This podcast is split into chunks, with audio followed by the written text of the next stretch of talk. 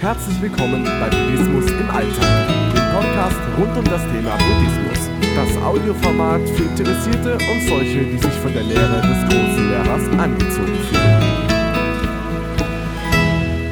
Entstehung des Karmas Wahrscheinlich war es der Lehrer aller Lehrer, der einst ausführte, dass es drei Gründe für die Entstehung von Karma gebe.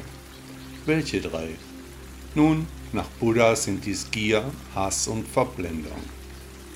So werden die Taten, die aus Gier getan wurden und aus der Gier entstanden oder bedingt sind, erst dort sich richtig entfalten, wo die handelnde Person wiedergeboren wird.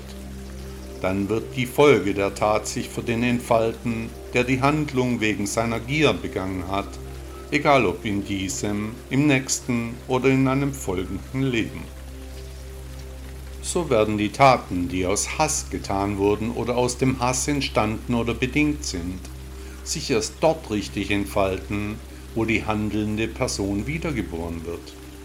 Dann wird die Folge der Tat sich für den entfalten, der die Handlung wegen seines Hasses begangen hat, egal ob in diesem, im nächsten oder in einem folgenden Leben so werden die Taten, die aus Verblendung getan wurden oder aus der Verblendung entstanden oder bedingt sind, erst dort sich richtig entfalten, wo die handelnde Person wiedergeboren wird.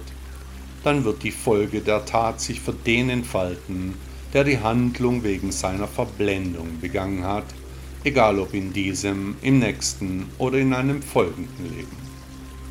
Der Durst nach Lust, nach Werden und nach Nichtwerden, also nach Sex, Status, Geld und Besitz, der führt zu Handlungen, die Karma bedingen. Umgekehrt sind aber auch die Handlungen, die ohne Gier, Hass und Verblendung unternommen werden, dann auch ohne Wirkungen auf das Karma.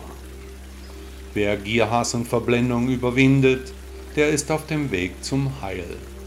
Und meine Hörer wissen, dass der Weg das Ziel ist.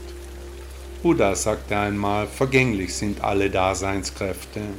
Der deutsche Philosoph Arthur Schopenhauer sagte, Hass ist Sache des Herzens, Verachtung des Kopfes. Und ein deutsches Sprichwort sagt, Gier frisst Hirn.